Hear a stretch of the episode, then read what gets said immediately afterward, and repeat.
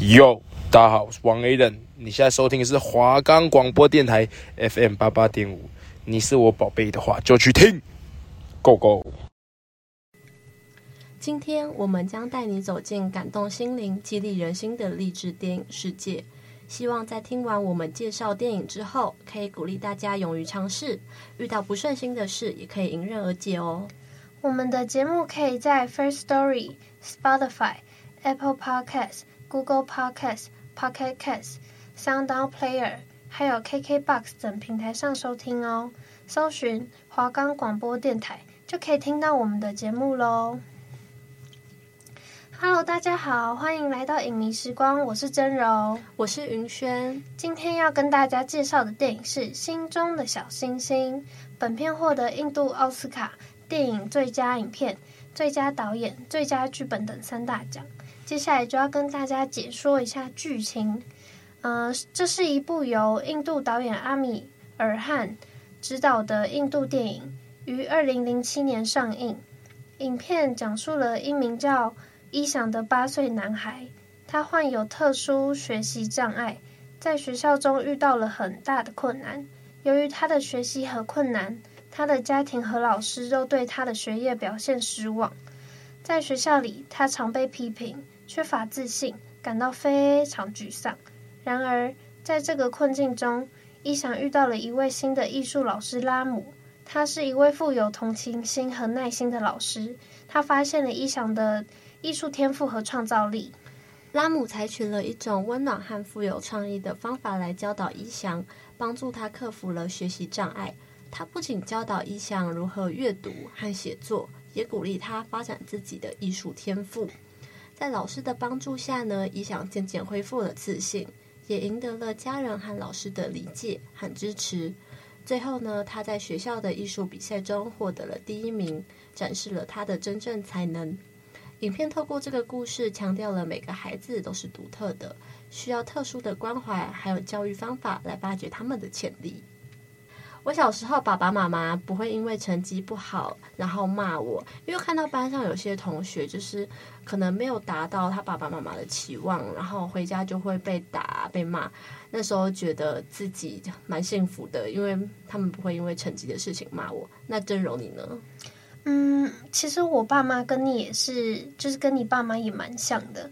嗯，我从小我爸妈就一定要很好，但就是还是会希望我表现得很好吧。毕竟那时候年纪还小，好像除了读书，我也没有其他什么技能的。但是其实我觉得我就完全不是一个读书的料。就是每次读书的时候都会东碰西碰人，然后就一直分心。云轩，你会吗？我也是，我也真的不是读书的料。但是我觉得，嗯，就是其实有尽力就好了。我们爸爸妈妈都觉得有尽力就好，不要为难啊。因为有些就像我们真的就不是读书的料，我们也不可能考到那么好啊，就顶尖嘛，对不对？对，就是我爸妈对我的态度，就是他会问我说：“我这次考试到底有没有努力把它？”完成有没有用功在学习？如果我真的就是尽我的全力在做这件事情了，我爸妈就不会，就是我还可以再更好的话，就是他们可能就会勉励我说，下次一定要尽全力，不会像那个电影里面那样，就是太凶了。我觉得，就是他爸爸妈妈对伊想，哎，爸爸啦，只有爸爸对伊想的态度，就是有点太打压他的感觉。而且重点是他才八岁耶，对啊，就是他才八岁，你你到底希望他怎么样？对，真的。而且一个八岁小孩竟然就是字字都看不好，他他们为什么都不会觉得他有一些其他的需要帮助的问题，反而是一直觉得是他不不够努力造成的。我觉得每次看他看到他那个脸，就觉得他真的很委屈，你知道吗？真的承受压力真的很大，无法想象。而且那时候我听他，就是他老师不是有去他们家。嗯，跟他父母解释一下伊想的最近的处境嘛。嗯，然后，呃，父亲听完老师的解释后，他就是似乎并没有了解，呃，对他就是呃很害怕自己的孩子以后没有未来的那种感觉，对不对？就是他什么都不会，那以后怎么跟别人比？以后出去工作怎么办？其实我现在听你讲，我觉得他爸也是为他好，但是就是对一个八岁小孩有需要这样吗？而且。老师都已经坦诚相告，他就是有阅读障碍的问题，他反而不是在想要怎么帮助他的儿子，反而是的则是为什么是一想？其实我觉得妈妈就是一直好像都处在一个搞不清楚状况吗？就是就是都听他爸，虽然他很舍不得他儿子，但。就还是会听他爸，他也不会就是说，你看不出来我我们儿子有一些什么问题吗？就是学校也让他送了，他爸妈也让他骂，就是他妈感觉好像也没做什么事，也没有就是去帮助影响啦，没有去了解。老师看起来超级无奈，就是他可能我感觉老师应该是下就是已经想很多，想说他父母可能会理解，可是其实你想就知道，如果他们真的理解一想的话。老师应该也就不用去他家，对，刚开始就也不会造成这样的后果。其实我感觉这一切都是缘分，你知道吗？就是如果他爸妈不这样的话，他也不会遇到他的恩师。但是这样想好像又不太好，因为虽然到到后面就是电影，就是他爸妈看到他就是对画画有一个成就之后是有理解他，但就是感觉一翔在八岁之前感觉都活得蛮硬硬的，就是完全没有朋友可以理解他这样。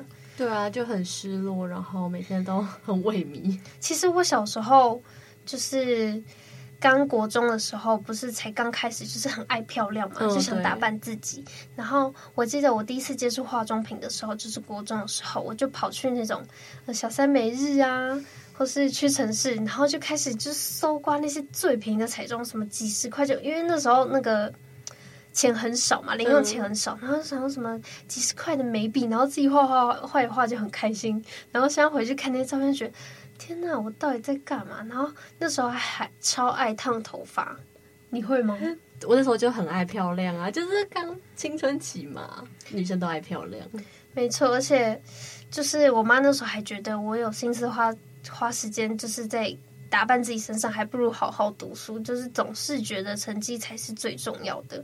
然后，其实，其实我觉得，如果我是我妈的话，我应该也会希望我小孩有一个好成绩。对，但我还是比较希望他快乐啦。毕竟你知道，很多很多其他什么电影啊，或是现实世界，都有很多小孩，因为就是他母亲太过严厉，然后就反而会比较叛逆。对，就是、就是、什么都不听这样。就哎，你不叫我怎样，我就要怎样这样。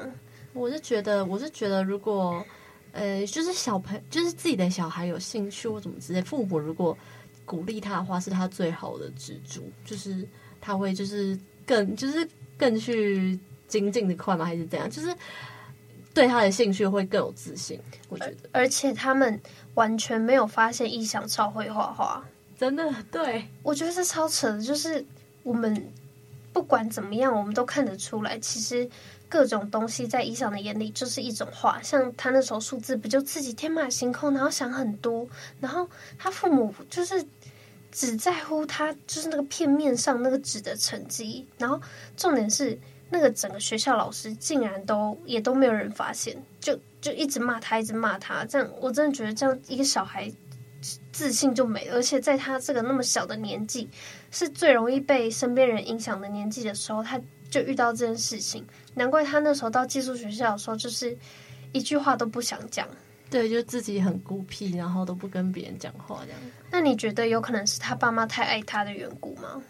我觉得他爸爸妈妈就是还是爱儿子啦，而且就是像你刚刚说，也是为他好嘛，就是为了让他长大，就是不要就是不要被别人比下去啊，也也没办法跟别人比较嘛，对。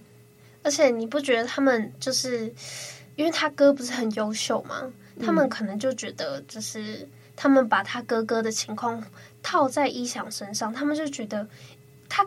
就是一想他哥哥那么优秀，为什么一想会变成这样？就都是同一个家的孩子，怎么两个落差那么大？他们就是，我觉得他们就是一直逃避问题，一直把这个责任丢给一想，说都是一想的错，怎么可能？就是怎么可能？我们有问题？我们我们这个方法把我们大儿子教那么好，我们大儿子就是很优秀，第一名的。所以感觉家庭之间还是要多一点沟通才好，不然真的会出现很多误会，或是更严重的情况。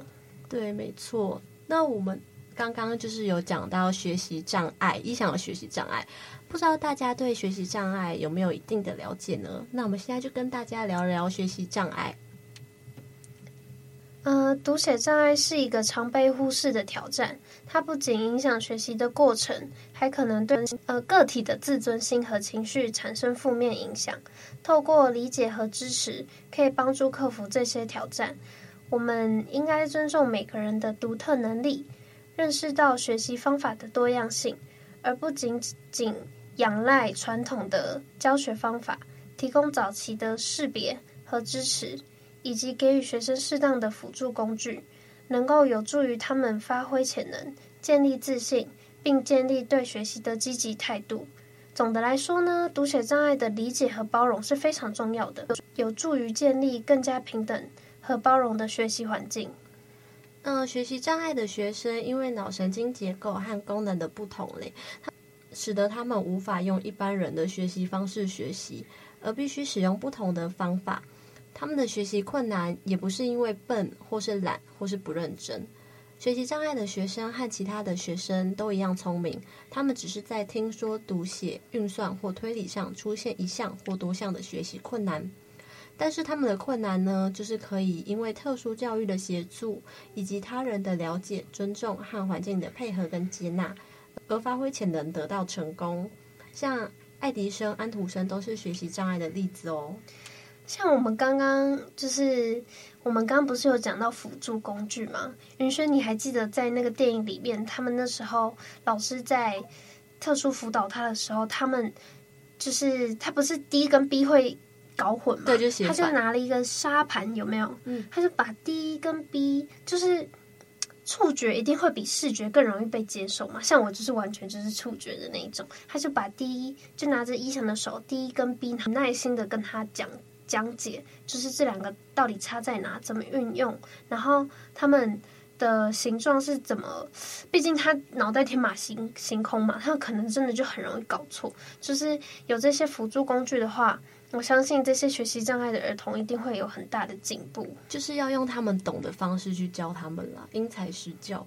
因为他们看到正常的字看不懂嘛，他就用画画的，就是用他理解的方式，这样他们还更好的学习。而且伊想特别爱画画，对，或许喜欢音乐的可以用音乐的方式教，喜欢画画的就用画画的方式教，这样。哎，真柔，我跟你说，我妈妈是国小老师。然后他就是他也是会遇到这些学生嘛，就是有一点问题的学生不一定会被排到那个资源班去，就是也有可能在普通班，但他就是问题没那么大，还可以跟普通人一起上课，可是可能需要对他们比较有耐心一点。那我觉得其实老师也是很伟大，国小老师就是他要去了解一个孩子的情况，然后配合他拿比较有问题，然后呢去对他。因材施教这样子，我觉得其实国小老师真的是很辛苦也很伟大。而且你知道，我之前看过一本书，它上面就是说，其实每个人都有精神病。虽然这种东西长得好好像怪怪的吼，就好像大家都有病，但其实不同个性那个真的会有不同的问题。像是公主病，对，我们不会觉得它真的很严重到需要治疗或怎么样，嗯、对，他不会觉得它真的是一种病，就是它只是一个。其实我感觉他其实也算是一种瑕疵，心理瑕疵，就是人无完人嘛，就是大家肯定都会这样，都有一些病。但讲好奇怪哦，反正就是我觉得那时候我看到那个就是老师可以这样对伊翔，我真的觉得他已经是就是很难超越了，因为从我有印象开始，我就不记得我有遇过这样的老师。你你有遇过这样的老师吗？就是又有耐心，又课后辅导，然后又去找你家长谈你的问题。算哎，这样讲好不像，好像你有阅读障碍一样。但就是，就就算是真的，就是我们班上同学有问题，我之前遇过的老师，顶多就是传讯息给爸妈，有没有？就是那个不好意思，谁谁谁的妈妈，谁谁谁的爸爸，那个。某某某同学又闯了什么祸，做了什么事，然后就这样没了。然后小孩回家被骂，然后到学校继续做那件事情，就是一点帮助都没有。不像拉姆老师，他认真的从根源上解决伊翔的问题，就是他不会读，好，我们就教他读，用特别方式，他可以理解的方式教他读。你有遇过这种老师吗？哎、欸，我有哎、欸，我之前。数学很烂，因为我就是理科很烂。然后那个时候三四年级，国小三四年级的时候，因为我妈妈是国小老师嘛，所以我会留在学校写作业。那时候她直接帮我辅导数学，我直接她直接叫我去去教室，然后她一对一辅导我，然后她都边吃午餐 边边教我数学，就帮我恶补数学。呃，我现在现在想到，就是我之前还没有什么感觉，我现在看完这电影，突然觉得哦，她好伟大啊！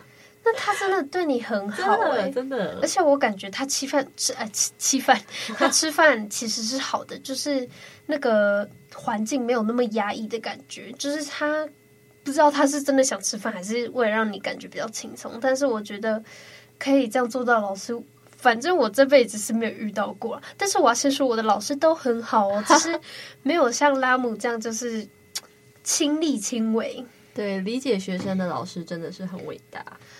反正总的来说呢，读写障碍真的是需要很多耐心、理解、包容的，呃，就是要对他有爱啦，没错。对。那接下来我们就是要讲到，就是大家也知道，在那时候还没遇到老师之前呢，一翔不是一直被骂吗？所以他就陷入，就是感觉他有点陷入自我怀疑。我自己感觉啊，就是否定自己。对，就是感觉真的是我的问题吗？都是我的错的那种感觉。其实我感觉就是。现在人也很常这样，就是会很没有自信，然后就觉得自己好像都做不好啊什么的，自己很烂的那种感觉。其实我小时候也会这样，我小时候很常怀疑自己是不是真的不够好，比不上别人。但总有一天会发现自己擅长的事情。像我呢，国中就发现自己超爱游泳跟排球，每次上场我都觉得超开心。而且云仙，我一定要跟你讲，就是我之前在国中的时候啊，我的教室在五楼。很高吧？已经算高，对。五楼，我现在二楼都搭电梯的那种程度。我之前还爬五楼，然后因为我们那个操场跟排球场都在一楼嘛，然后我们那时候就为了十分钟的下课，就是一响，然后我们就大家喜欢打排球的全部都冲到一楼，就只有十分钟，我们还是要从五楼冲到一楼，就为了打几分钟的排球。然后下雨呢，下雨更好玩，下雨我们就会大家全部都待在教室里面，然后。分分散在各个角落，然后那个排球就到处乱飞，然后就是只要被老师发现呢，他就会超级生气。但是排球让我发现，就是自己就是怎么说啊，不会一直往坏的方面想。像那时候就会因为那个考不好什么很烦嘛。我之前真的会，尤其是自己很努力在读书的时候，考不好就会很很难过吧。可是，一想到大家都很开心，大家打排球。我感觉那个烦恼一下就没了，就是像游泳也是一样，要知道我要游泳或是排球，我就觉得我的烦恼瞬间就没了。所以我觉得就是找到一件自己喜欢或者有兴趣的事情真的很重要。那云轩你有吗？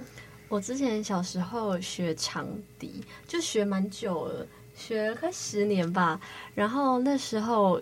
一开始就觉得长笛很新奇嘛，因为它不是那种像钢琴那种常见的乐器。因为一开始学的时候就是没有到那么难，就只是一个兴趣嘛。然后有时候拿起来练一练，这样。然后到后来越来越后面谱越来越难的时候，就是要很长去练习，一天可能要练一两个小时这样。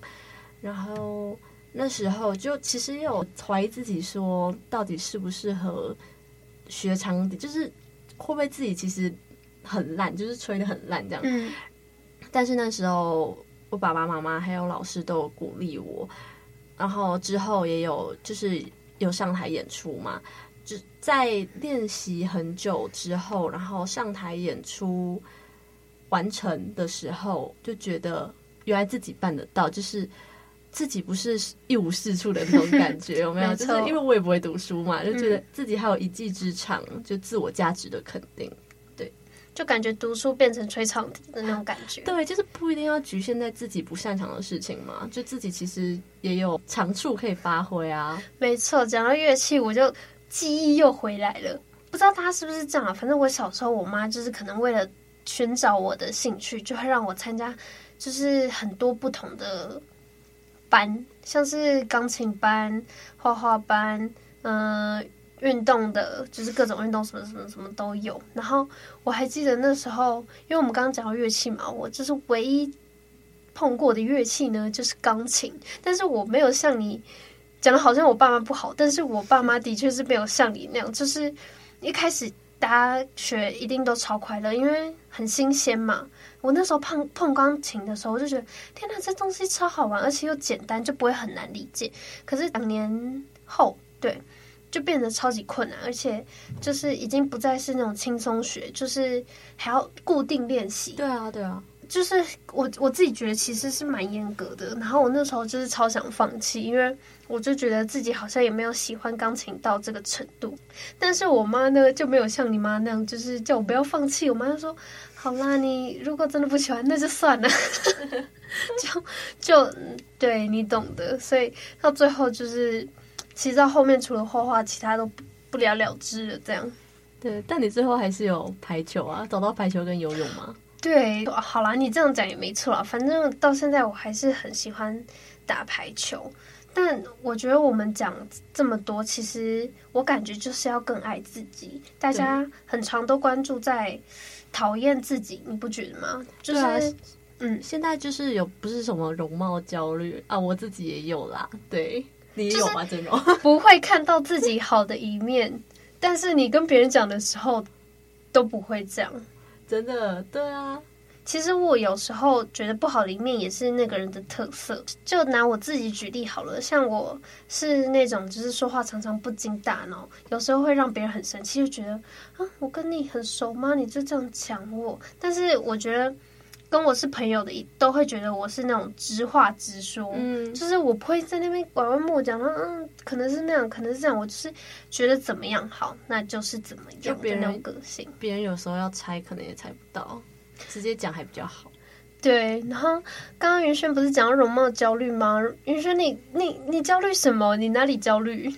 不是因为看到像我们现在在 IG 啊，然后上面不是很多网美都会发照片吗？嗯，对，然后他就哦，没有瑕疵，你知道吗？然后那个就觉得脸好看就算了，身材还超好，还很有钱，然后可能另一半也长得很好看，或是怎么样，反正就是没错，就是。可是我真的觉得羡慕别人是羡慕不完的，而且我那时候看到网络上就是有几个网美，她其实就反映她私底下一面，她就说其实我们想让别人看到的，一定都是我们的好的一面。但是你永远都看不到，就是他们私底下可能心情很不好的时候，或是皮肤很不好的时候，或是有小腹的时候的那个画面。所以他就说，永远都不要去羡慕别人，因为你在羡慕别人的同时，别人也在羡慕你。就像云轩虽然说自己容貌焦虑，但是我是实在看不出来哪里有什么好焦虑的。所以你看吧，云轩就是一个活生生的例子，看不到自己好的一面。好啦，虽然说有点困难，就是要马上看到自己好的一面，然后肯定自己，这样子也蛮困难的，就不能，也不是说就是，诶、欸，我有点自恋去了，对 我自己都看不到自己的缺点，这样子，然后这样感觉也是对有些人来讲也是蛮困难的，但是我觉得努力啦，就是不要一直着重在自己不好的地方，要往好的地方看嘛。我觉得其实这也不是一件坏事，就是。你知道自己不好在哪里，你才可以去进步嘛。但是我们，我觉得有时候还是换个角度啦，或许会有不一样的发现，也不一定。像，嗯、呃，我朋友就对我说过一句话，就是他说：“自我接纳不是要改变自己，是要改变对自己的看法。反正我们就是要坦然面对自己的缺点，积极思考并善待自己。很多人其实。”对别人都对自己更好啊，云轩你是吗？没错，送生日礼物的时候，对，那时候你知道虾皮两两百多块的东西买不下手，别人一两千块的东西，好啦好啦，买给他啦，会不会这样？会，没错，就是这样。然后我每次每次因为想说，如果别人没有对你那么好，想说好浪费这个钱哦，我还要继续这样对他吗？那你当初把这个钱花在自己身上，是不是就更好？我感觉把那个花别人的钱收回来的话，我现在应该 是个小富婆吧？我也是，我也是加一。好啦，那我们就拉回到我们今天的电影主题。嗯，其实我觉得拉姆不仅仅是一位老师，更是一位启发者和引导者。他发现了伊想的艺术天赋，并且用一种温暖而富有创意的方式来教导他，帮助他克服学习障碍。这位老师的耐心和关怀。不仅让伊想找回了自信，也改变了他的人生观。影片透过感人至深的故事，呈现了爱和理解的力量，它提醒我们，每个人都是独特的，每个人都有自己的价值和潜能，而教育不应该只是灌输知识，更应该是发掘和引导孩子的内在才华，帮助他们成为更好的自己。电影也深刻探讨了教育体制的问题，提醒我们不应该把每个孩子都放入同一个框架中，每个孩子都有不同的学习风格还有节奏，需要个别化的教学方式。也呼吁教育者和家长们应该更加关心每个孩子的需求，给予他们足够的支持和鼓励。心中的小星星是一部感动人心的作品，它让观众们对爱还有理解有了更深刻的认识。并且也传达了希望和教育的重要性。其实，我觉得这部电影更是提醒我们要更关注特殊需求的学生。虽然也有讲到就是亲人之间的关系，但是我觉得主要还是对特殊学生的关注比较重要。可能是特殊教育比较容易被人忽视吧。像我最印象深刻的画面呢，应该还是在电影最后，老师画了一翔的画像。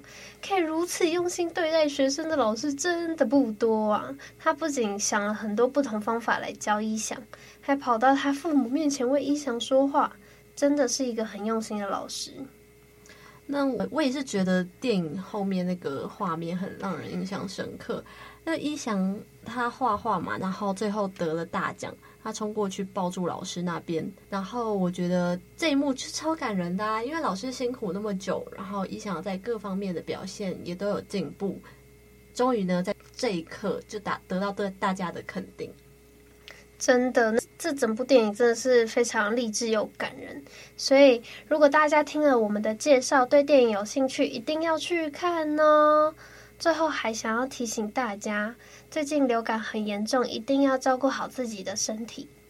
那我们节目到这里告一段落，我是真柔，我是云轩，我们下次见，拜拜。